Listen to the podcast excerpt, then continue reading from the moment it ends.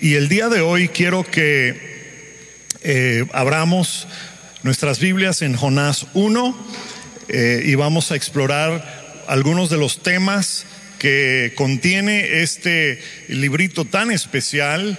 Eh, les recuerdo que Jonás está dividido en dos. La semana pasada dijimos que en realidad es, es un paralelo, es muy parecido al, a la eh, parábola del hijo de los hijos pródigos, porque la primera mitad, los primeros dos capítulos, Jonás es como el, el hijo menor, ¿verdad? Se escapó del padre y pues eh, tiene que pasar por una situación muy complicada en su vida y por fin decide regresar eh, a casa y después la segunda parte del libro es ya actúa más como el hijo mayor. ¿Ok? Entonces dijimos eso y el día de hoy vamos a estar analizando algo que aparece en el primer capítulo. Entonces voy a comenzar leyendo del versículo 4 hasta el final del capítulo 1. Ok, son creo que 13 versículos que vamos a leer hasta el 17. Dice así la palabra del Señor. Pero el Señor lanzó sobre el mar un fuerte viento y desencadenó una tormenta tan violenta que el barco amenazaba con hacerse pedazos. Los marineros, aterrados y a fin de aliviar la situación, comenzaron a clamar cada uno a su Dios y a lanzar al mar lo que había en el barco. Jonás, en cambio, había bajado al fondo de la nave para acostarse y dormía profundamente. El capitán del barco se le acercó y le dijo, ¿cómo puedes estar durmiendo? Levántate, clama a tu Dios. Quizás se fije en nosotros y no perezcamos. Los marineros, por su parte, se dijeron unos a otros, vamos, echemos suerte para averiguar quién se tiene la culpa de que nos haya venido este desastre. Así lo hicieron. Y la suerte recayó en Jonás. Entonces le preguntaron, dinos ahora quién tiene la culpa de que nos haya venido este desastre. ¿A qué te dedicas? ¿De dónde vienes? ¿Cuál es tu país? ¿A qué pueblo perteneces? Soy hebreo y temo al Señor Dios del cielo que hizo el mar y la tierra firme, les respondió. Y al oír esto se aterraron aún más y como sabían que Jonás huía del Señor, pues él mismo se los había contado, le dijeron, ¿qué es esto que has hecho? Pero el mar se iba enfureciendo más y más y entonces preguntaron, ¿qué debemos hacer para que el mar deje de azotarnos?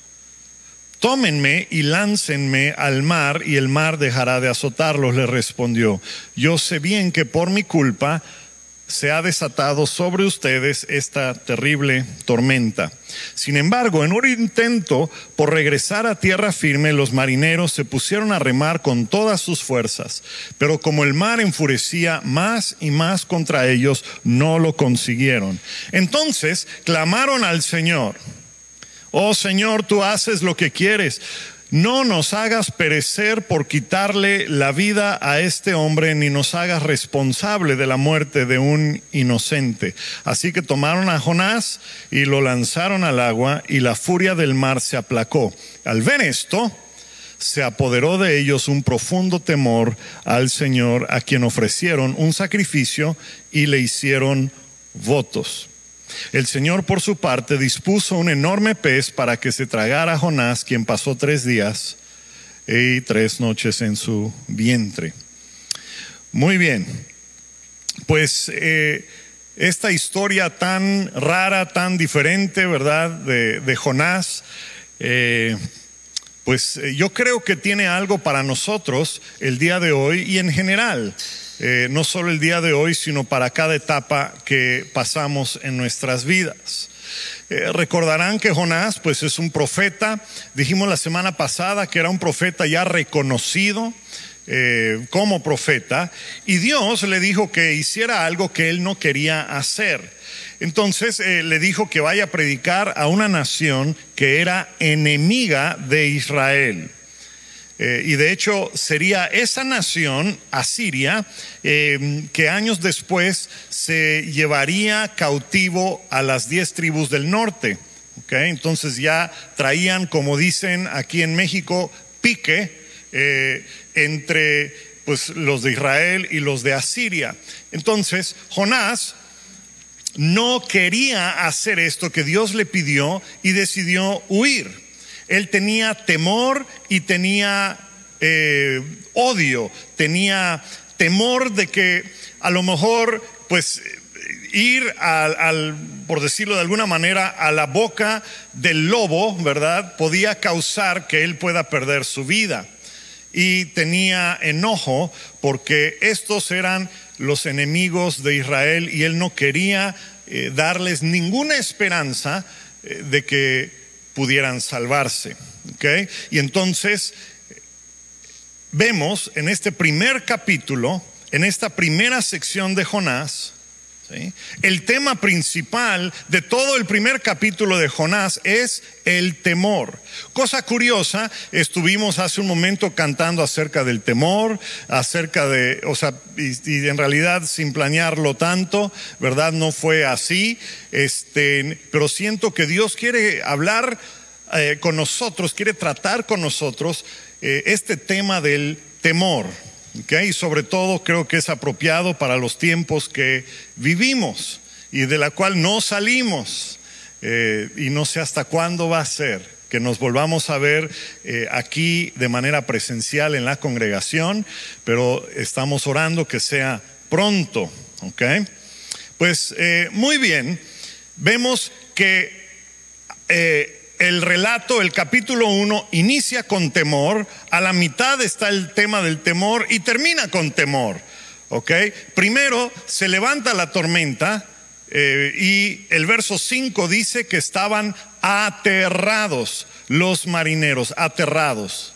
Después a la mitad del capítulo, eh, que por ahí del verso 10, dice se incrementó la tormenta y estaban más aterrados. Y al final, dice el verso 16, que tuvieron gran temor. Eh, y por lo tanto, entonces, aquí en la primera sección, claramente comunica que hay un estado generalizado de temor en el barco, de pánico. ¿sí? Y entonces el día de hoy voy a hablar de tres eh, subtemas o de tres cosas que aparecen aquí en Jonás 1. Primero es el temor que produce la tormenta. Después voy a hablar un poquito de la respuesta de los tripulantes. Y por último vamos a ver cómo es Jonás como señal de Jesucristo.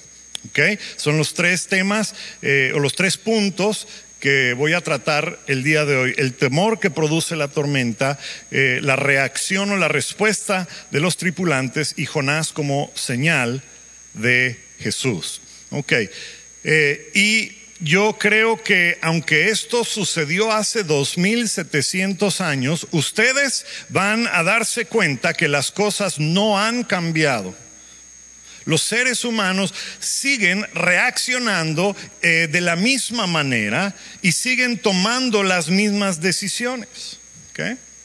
El primer punto eh, el día de hoy es el tema de la tormenta en sí. La semana pasada dijimos que las tormentas de la vida o en la vida sirven para revelar la verdadera condición de nuestro corazón. Y lo curioso es que eh, cuando se desata una tormenta en nuestras vidas, aún en tiempos modernos, aún en el 2020, aún en el siglo XXI, ¿sí? y aún en otras culturas y otros países, todos reaccionamos de la misma manera que estos tripulantes. ¿Cómo reaccionaron ellos? Pues primero se llenaron de temor, Después eh, comenzaron a clamar cada uno a su Dios. Ahora, ¿qué sabemos de los marineros de aquel entonces? Pues en realidad que eh, eran, no eran personas religiosas. O sea, históricamente se sabe que probablemente creían en algún Dios, pero eh, no seguían su religión muy religiosamente, valga la redundancia. ¿Sí? Pero cuando se presenta una tormenta, entonces cuando hay un temor muy grande se vuelven bien religiosos. Comienzan a buscar ayuda de sus dioses y después debido a que sus dioses no les hacen caso, como suele ocurrir, ¿verdad? Cuando le estás orando a algo hecho de madera o de yeso o de barro, ¿verdad? Entonces comienzan a clamar al nombre de Jehová. Pero aún así el temor no se les va. Así lo dice en el, versículo 14. Clamaron a Jehová, clamaron a Yahweh. Y entonces vemos de manera muy clara los tres estados por los que pasan ellos. Primero, fueron eh, eh, de un estado de indiferencia religiosa a una condición religiosa donde cada quien clamaba a su Dios y después eh, empezaron a clamar todos a Jehová, pero aún así en ningún momento se les quitó el temor.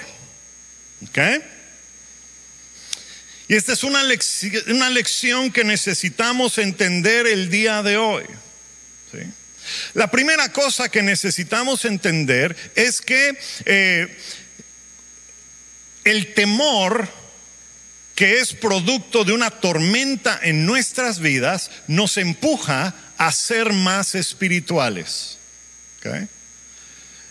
Cuando viene una tormenta a nuestras vidas y hay temor, eso nos empuja a ser más espirituales. ¿Eh?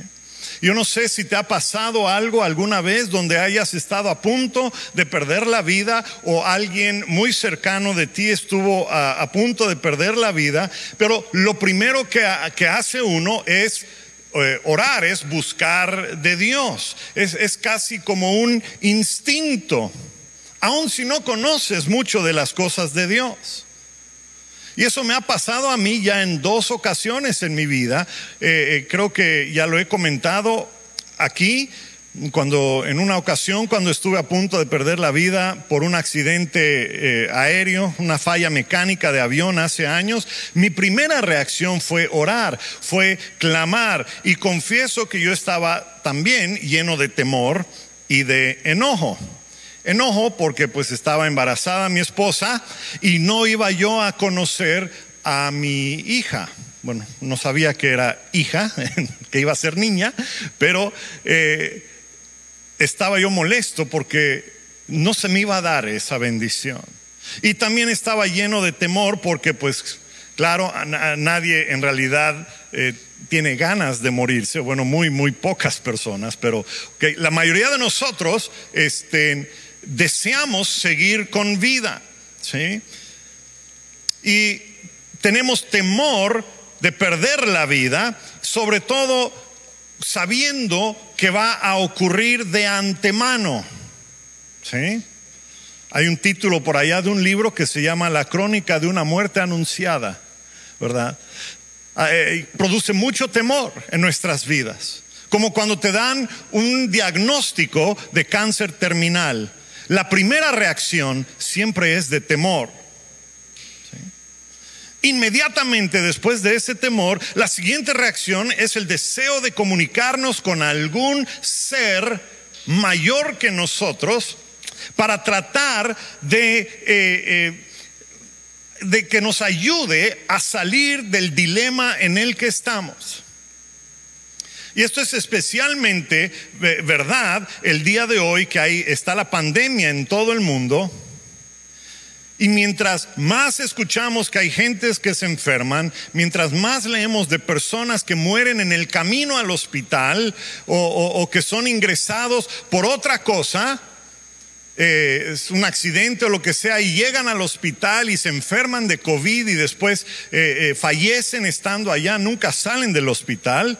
¿Verdad? Mientras más escuchamos ese tipo de cosas, más temor generalizado se incrementa.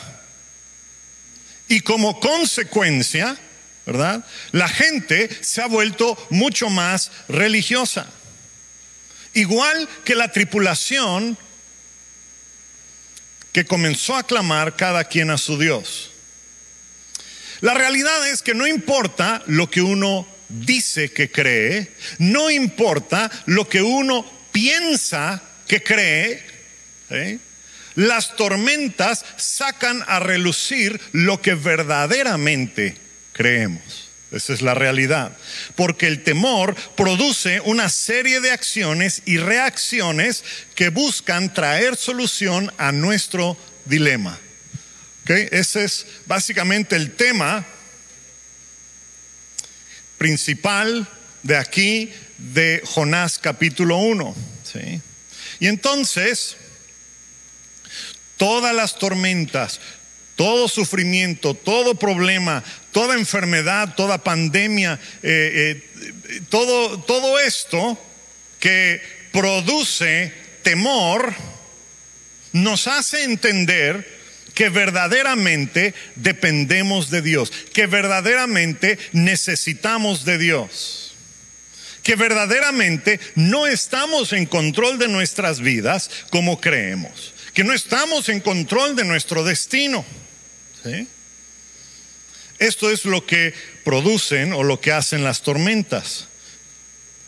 Y es un reflejo casi involuntario. Hay personas que no creen en Dios, pero cuando se enferman o están a punto de perder la vida, se ponen a buscar de Dios, ¿verdad? ¿Por qué? Pues porque en Romanos 1, creo que es el, versículo 19 y 20, el apóstol Pablo dice que eh, Dios ha revelado en el corazón de cada persona. Dios se ha revelado en el corazón de cada persona. Esto quiere decir que las personas entienden que hay un Dios, aunque escogemos ignorarlo, aunque escogemos ir en contra de Él, hasta que algo interrumpe nuestras vidas y comenzamos a clamar a aquel que hasta ese momento ha estado distante, ha estado ajeno a nuestra situación, pero no ha sido porque Él así lo cree, sino porque así lo hemos decidido nosotros. Pero las tormentas sirven para mostrarnos que verdaderamente necesitamos de Dios. Ese es el primer punto. Las tormentas sirven para que podamos ver qué es lo que verdaderamente creemos y para que entendamos que necesitamos desesperadamente de Dios.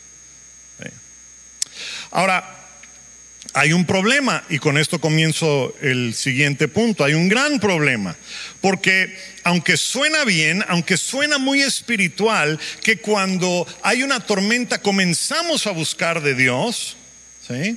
la realidad es que muchas veces esa búsqueda de Dios se vuelve básicamente eh, algo religioso únicamente.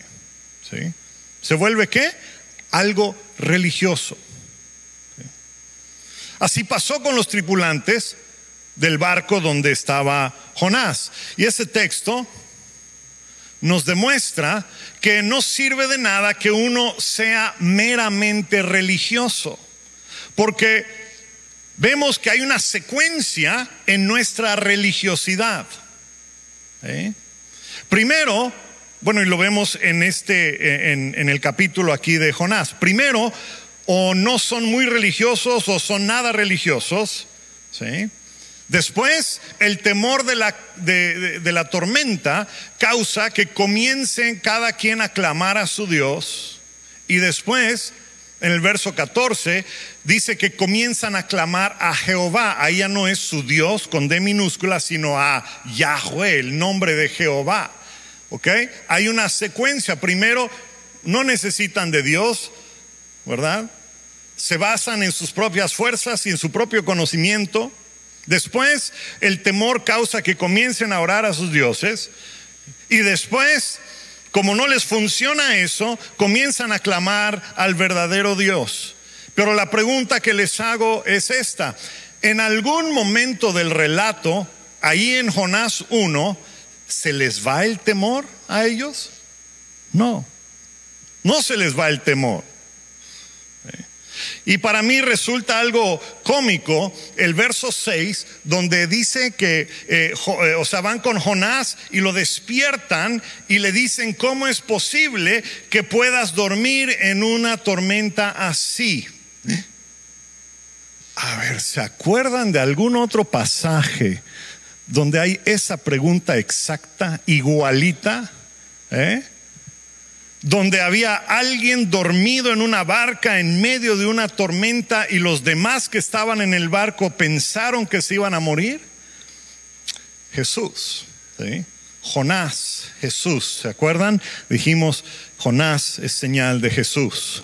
Pero bueno, eh, continúo. El verso 6 dice que van con Jonás y le dicen, ¿cómo es posible que puedas dormir en medio de la tormenta? Clama a tu Dios, a lo mejor se compadece de nosotros. En otras palabras le dicen, oye, este, ¿cómo es que estás dormido? ¿Tienes un Dios? ¿Dónde está tu Dios? ¿Tienes un Dios? Háblale a tu Dios, clámale a tu Dios, porque los nuestros no nos están haciendo caso hoy. Clama a tu Dios. En aquel entonces los dioses eran estatuillas o imágenes o eh, pulseras o collares que cargaban eh, ellos en su persona o en sus cosas, ¿verdad? Y en tiempos de dificultad los sacaban y, se ponían a, orarles, ¿sí? A hacer algún rito. Por eso es que le dicen a Jonás, clama a tu Dios con D minúscula, ¿verdad? A ver si Él te hace caso a ti, a nosotros no nos hacen caso nuestros dioses. ¿eh? El punto es que ellos claman a sus dioses, pero el temor no se va, sigue incrementando. ¿Y por qué no les funcionó? Pues porque ellos eran politeístas. ¿Poli qué? Politeístas. ¿Qué quiere decir eso? Bueno, es que eh, en aquel entonces los pueblos paganos eh, no creían en un solo Dios. Israel era, eh, no era como ellos. Israel creía en un solo Dios, adoraba a un Dios, pero todos los demás pueblos paganos creían en muchos dioses y entonces había un Dios asignado para las lluvias, un Dios asignado para los negocios, un Dios asignado para la salud, un Dios para el amor y la sexualidad, un Dios para el dinero, ¿verdad? Y entonces prácticamente cualquier cosa que uno pudiese considerar importante y necesaria en su vida, había un Dios que lo controlaba. Entonces, pues como habían demasiados dioses, generalmente eh, escogían a uno o dos y con esos decían, pues eh, yo creo que con estos me basta, ¿verdad? Porque habían demasiados. Y miren, si ustedes creen que la cosa no es así el día de hoy, si ustedes creen que es totalmente diferente, les voy a dar dos ejemplos para decirles, no, las cosas son igual 2700 años después. En primer lugar, al día de hoy existen muchos países exactamente así como esto que leemos. Por ejemplo, la India es un país así. En la India existen más de tres mil dioses. ¿Ok? Y entonces, cuando algo te pasa, cuando te va mal en la vida, es un verdadero desastre porque no sabes cuál Dios está molesto contigo. Así es, ¿verdad? Y entonces a tratar de apaciguar a los dioses.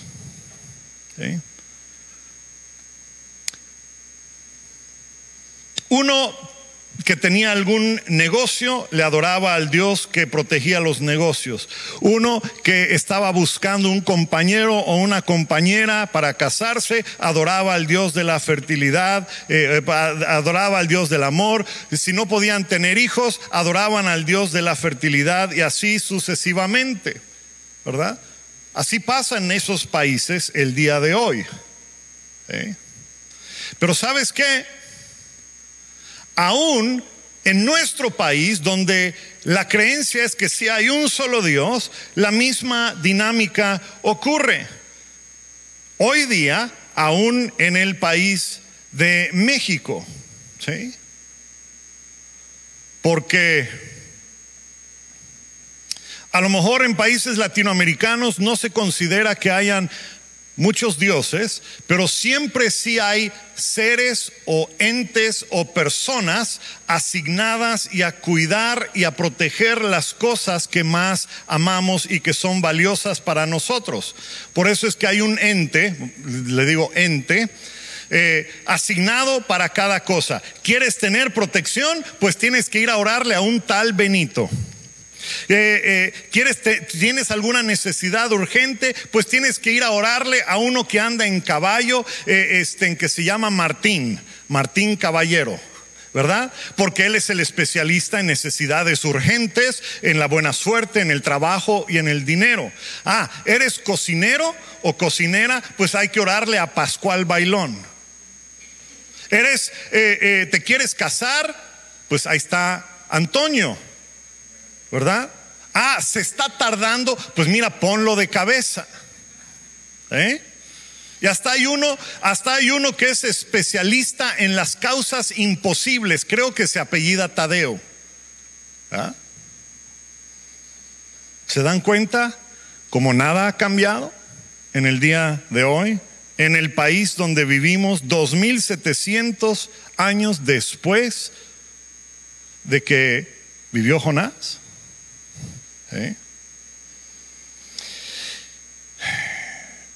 Y la motivación y el por qué ocurre esto de esta manera es porque tenemos un temor a perder lo que más valoramos en la vida o tenemos un deseo de conseguir lo que más anhelamos en la vida. Eso es lo que produce una respuesta religiosa. El temor a perder algo que valoramos más que todas las cosas o el deseo de conseguir algo que anhelamos más que todas las cosas.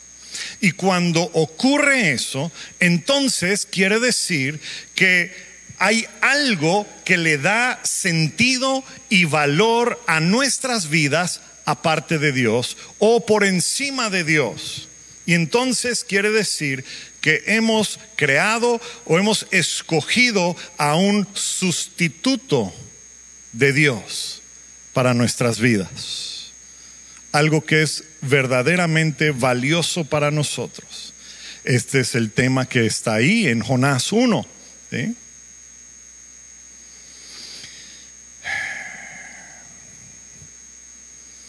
Y te pregunto, aunque tú digas que crees en un solo Dios, aunque no le ores a la Santa Muerte y a todos los demás entes vivos o muertos, pasados o presentes, ¿verdad? Yo te pregunto este día, ¿qué es lo que verdaderamente da sentido y valor a tu vida? ¿Eh? Si eres parte de alguna iglesia o si creciste eh, con la palabra de Dios, automáticamente, sin pensarlo, vas a decir, Dios es lo más importante en mi vida. Pero la tormenta saca a relucir si esto es verdad o no es verdad. ¿Eh? Porque todos tenemos cosas en nuestras vidas que son valiosas. Y eso no es malo, es bueno, es necesario, es importante tener cosas que valoramos. Pero cuando algo toma el lugar de Dios en nuestras vidas, entonces se ha vuelto un sustituto de Dios. ¿Y cómo saber si algo ha tomado el lugar de Dios en mi vida? Pues te voy a preguntar. A ver cómo responderías esta pregunta. Eh, hay algo en tu vida que si lo pierdes, vas a quedar totalmente deshecho, devastado y no vas a poder continuar con tu vida. Para algunos es su carrera, su arte, su música, su cuerpo, su salud, su familia. O sea, no me malentiendan, toda pérdida o, toda eh, pérdida en potencia, todo potencial de pérdida causa dolor. y muchas veces un dolor profundo. Pero aún si pierdes algo valioso en tu vida, deberías poder levantarte y seguir adelante después de un tiempo de luto. Así es como debería ser. Pero hay personas que quedan devastadas cuando pierden sus negocios o cuando pierden su salud o cuando pierden algún familiar, a un ser muy querido y ya no se levantan, se quedan, ahí se quedan. El día de hoy necesitas entender que aquella cosa que pudiera ser lo más importante en tu vida, cualquier cosa que le da sentido a tu vida por encima o aparte de Dios, se vuelve un sustituto de Dios. Y normalmente no son cosas malas, son cosas buenas, son cosas necesarias. Por ejemplo, la salud. Es algo bueno, es algo necesario, es algo deseable. ¿sí? Pero eh, ¿Alguna vez han visto a, un varón, un hombre que se llama Nick Vujicic? ¿Se acuerdan de ese nombre? Él vino a esta ciudad hace tres, cuatro años. Eh, no tiene brazos ni piernas. ¿Cómo le hará este hombre? Bueno, te hago la pregunta, ¿crees que tú podrías tener una vida semi-normal si no tuvieras brazos o piernas? ¿Crees que tú podrías viajar por todo el mundo hablando del amor de Dios si no tuvieras brazos o piernas? Hmm. ¿Cuál es la diferencia? Perspectiva. Él tiene una perspectiva diferente de la vida y de su propia situación. Lo que para nosotros sería devastador, para Él no lo es. Para Él es un reto. ¿Cómo es que algunas personas que padecen de algún cáncer eh, eh, o de alguna otra enfermedad terminal, ¿verdad? Cuando les dicen que no les queda mucho tiempo de vida, no se amedrentan, no se echan para atrás, este, siguen adelante. Eh, eh, ¿Cómo es que esas personas pueden encontrar gozo en medio de una situación terrible? Mientras que otros que reciben la misma noticia se deprimen y no duran ni la cuarta parte del tiempo que el médico les dijo que les quedaba de vida. ¿Qué es lo que marca la diferencia? Perspectiva. Un correcto orden de prioridades. ¿Sí? La perspectiva de que aquello que estás perdiendo, inclusive si fuera tu vida, no se compara con otra cosa que es mayor. Dice Romanos 8:18, lo que ahora sufrimos no es nada comparado con la gloria que Él nos revelará más adelante. Pues toda la creación espera con anhelo ese día en que Dios revelará quiénes son verdaderamente sus hijos. Pero si no tienes esa perspectiva, cualquier cosa que ames más que a Dios o aparte de Dios, por encima de Dios, incluyendo tu propia vida, se va a hundir contigo en tu barca, en la tormenta. No hay dinero suficiente que puede salvar un cáncer de páncreas. ¿Ah? Si no, pregúntenle a uno de los hombres más ricos del planeta que intentó, intentó, intentó y simplemente no lo logró aunque era súper millonario, el inventor de los iPhones. ¿Ah? En el tiempo de tormenta de tu vida, tus ídolos se hunden contigo en el mar. Muy bien. Pues eh, son dos puntos muy importantes que aparecen aquí en primera en el primer capítulo de Jonás. Y la otra cosa que ocurre, de la cual ahora le voy a hablar únicamente o exclusivamente a los que son cristianos, a los que se dicen ser cristianos. Porque hay otra dinámica que ocurre aquí, que hicieron los tripulantes del barco cuando ellos descubren que Jonás está huyendo de Dios y ellos empiezan a clamar a ese Dios, al Dios de Jonás, ¿verdad? Pero el miedo no se les va. Ellos empiezan a decirle a Jonás, ¿qué debemos hacer? ¿Qué debemos hacer para aplacar la ira de tu Dios? ¿Eh? Y eso es algo que ocurre el día de hoy. Cuando eh, la primera cosa que viene a nuestra mente en un tiempo de extrema dificultad, decimos, ¿qué debemos hacer? ¿Qué debo hacer para librarme de esto que me ha sobrevenido? Eh, eh, el resultado es que venimos a Dios cuando el, temor nos empuja, cuando el temor es la motivación y no es otra cosa, es el temor, entonces venimos a Dios y buscamos la manera de hacer como una especie de trueque con Él. ¿Qué debo hacer, Dios? ¿Qué quieres que haga para que yo sea librado de esto? ¿Sí? Y entonces lo que ocurre es que entablamos una relación con Dios de así tipo como se los voy a describir. A ver Dios, si tú me dices qué es lo que tú quieres y te lo doy, entonces, pues yo te digo qué es lo que yo quiero y tú me lo das. ¿Saben cómo se llama eso? Intento de soborno. Porque lo único que quiere Dios es que tú lo busques y lo ames sin condiciones sin condición. No puedes condicionar a Dios.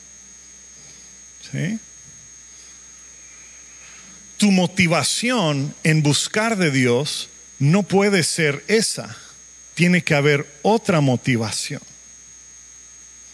¿Sí?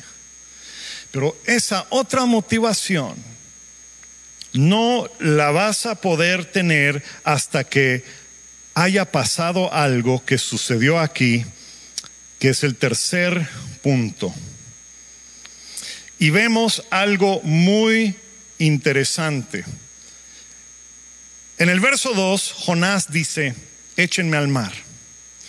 Ahora, ¿por qué habrá dicho, échenme al mar? O sea, no fue Dios el que le dijo, échenme al mar. La Biblia no dice, vino palabra del Señor a Jonás, hijo de Amitai, diciendo, Jonás, échate al mar. ¿Ah? No, fue así. La palabra de Dios se la había dado. ¿Qué es lo que quería Dios? Anda Nínive. ¿Por qué Jonás no les dijo a estos, ¿saben qué? Es que yo estoy huyendo de Dios, vamos a hacer esto. Yo creo que si nos damos la vuelta y nos vamos en otra dirección, eh, vamos a estar bien. ¿Ah? No dijo eso. Dijo, échenme al mar. O sea, tírenme a una muerte segura. ¿Por qué entonces decidió hacer eso si Dios no le dijo que haga eso? Pues hay eh, tres posibles respuestas. La primera es que a lo mejor él, eh, por ser un judío y entendía que cuando uno eh, desobedecía de Dios, ¿verdad? Eh, la única manera de pagarle eh, eh, a Dios el hecho de que él lo desobedeció era con su vida. Entonces él dijo, pues me voy a echar al mar y de esa manera voy a corregir mi error y, y, solo así me va a perdonar Dios. Ah, esa es una posibilidad.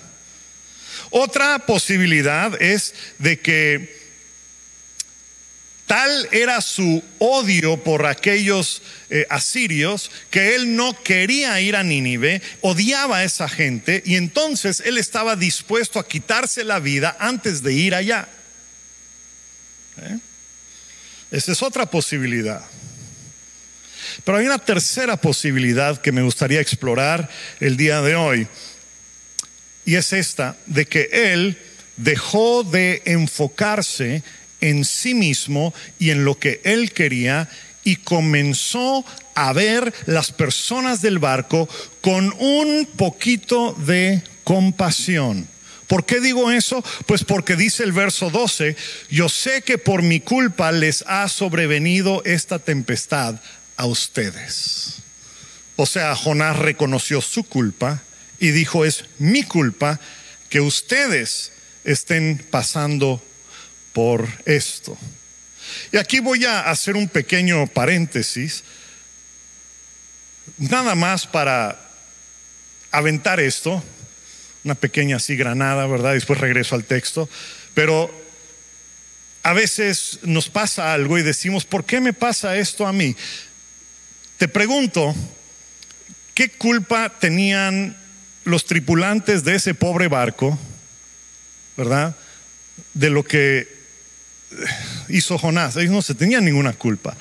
Pero la tormenta les llegó a ellos debido a la desobediencia y al trato de Dios con Jonás. ¿Será que alguna vez, puede ser, pregunto yo, ¿será que alguna vez cuando te llegue una tormenta a tu vida y dices, ¿y esto por qué me pasa a mí? A lo mejor no es contigo directamente, sino que estás en medio del problema de otra persona. ¿Mm? Les dejo con ese pensamiento y vamos a regresar a este texto. ¿Ok? Dice el verso 12, yo sé que por mi culpa les ha sobrevenido esta tempestad a ustedes. En otras palabras, les dice, perdónenme. Sus vidas están en peligro por mi causa y no es correcto. No es correcto que ustedes deban morir por causa mía. Ustedes no deben morir por mí, yo debo morir por ustedes. Y al principio ellos no querían echarlo al mar. Porque no lo quieren matar. Le piden perdón a Dios, Señor, perdónanos, no queremos matar a un hombre inocente. Pero cuando lo hacen, ¿qué sucede? Apenas echan a Jonás al mar, ¿qué es lo que sucede? Sucede algo extraño. Dice el verso 15 y, 15 y 16, dice así, tomaron a Jonás, lo lanzaron al agua y la furia del mar se aplacó. Y al ver esto, se apoderó de ellos un profundo temor al Señor. Al ver esto, al ver qué cosa. Algo aquí no tiene sentido. A ver si lo podemos entender bien. En el verso 5 comienza la tormenta y dice, están aterrados. En el verso 10 y en el 11, cuando el mar se enfurece más, están más aterrados, dice la Biblia. Y en el verso 15 y 16, después de que regresa la calma, tuvieron un profundo temor. ¿Cómo es posible eso? O sea, eh, ¿cómo pueden tener temor si la tormenta ya pasó? Ya está el sol otra vez, ya, ya todo terminó. ¿Cómo es que tienen más miedo? A menos que lo que están experimentando no es miedo o temor de ese tipo, sino otra cosa. ¿A qué me refiero? Bueno, que las primeras dos veces que se usa la palabra aterrados, en el verso 5 y en el verso 10, eh, ¿ok? es la misma palabra, pero aquí en el verso 15 y 16 la palabra profundo temor hay un ligero cambio. En la palabra profundo temor. Esa palabra que aquí se usa como profundo temor aparece en realidad en Salmo 130, verso 4, donde dice así, Salmo 130, 130, verso 4, dice, en ti hallo perdón y por eso es que te temo. En ti hallo perdón y por eso es que te temo. Es la misma palabra que aparece en Jonás donde hay profundo temor. Esa palabra temor no es miedo más bien es estar eh, pasmados, maravillados, asombrados, con una profunda reverencia. Eso es lo que significa. Entonces, lo que los marineros vieron, lo que la tripulación vio, les dejó pasmados, maravillados y asombrados. ¿Qué fue lo que ellos vieron? Un sacrificio de amor. Ellos querían salvar la vida de Jonás pero Jonás les dijo, no traten de salvar mi vida porque en el proceso van a perder la suya. Más bien, yo voy a dar mi vida para salvar la de ustedes. Así que échenme. ¿Eh? Y ellos se maravillaron de este sacrificio de amor que causó que la furia de Dios que venía en contra de todos ellos se apartara de ellos y se enfoque únicamente en aquel que dio su vida por ellos. ¿Lo puedes ver? Y como resultado experimentaron el amor más puro que hay porque no hay amor más grande que el que uno dé su vida por los demás.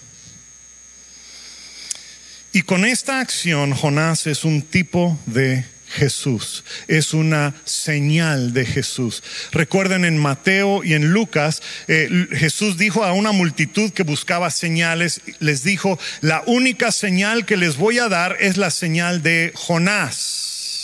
Y después dijo, ahora hay uno mayor que Jonás aquí.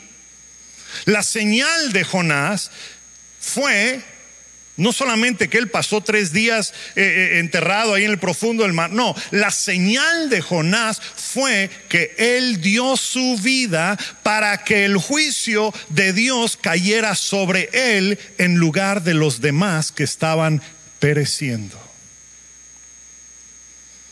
y únicamente vas a poder ser libre de todo temor si conoces el amor de aquel que fue Jonás para ti, el Señor Jesucristo. Únicamente podrás ser libre del temor si conoces plenamente aquel que mientras tu vida ha pasado y está pasando por tormentas, Él te dice el día de hoy, no tienes que morir a causa de la prueba que estás pasando. No tienes que temer, ¿eh? aterrado. No tienes que estar aterrado de lo que pudiese pasar porque yo he dado mi vida para que tú no tengas que dar la tuya. Amén. Es ese perfecto amor que echa fuera todo temor. Y te pregunto, ¿lo has experimentado? ¿Te has maravillado de que alguien te ame lo suficiente como para dar su vida por ti? El día de hoy necesitas entender que el libro de Jonás fue escrito exclusivamente para ti y para mí. Porque tú y yo, el día de hoy, somos como esos tripulantes que estamos todos en el mismo barco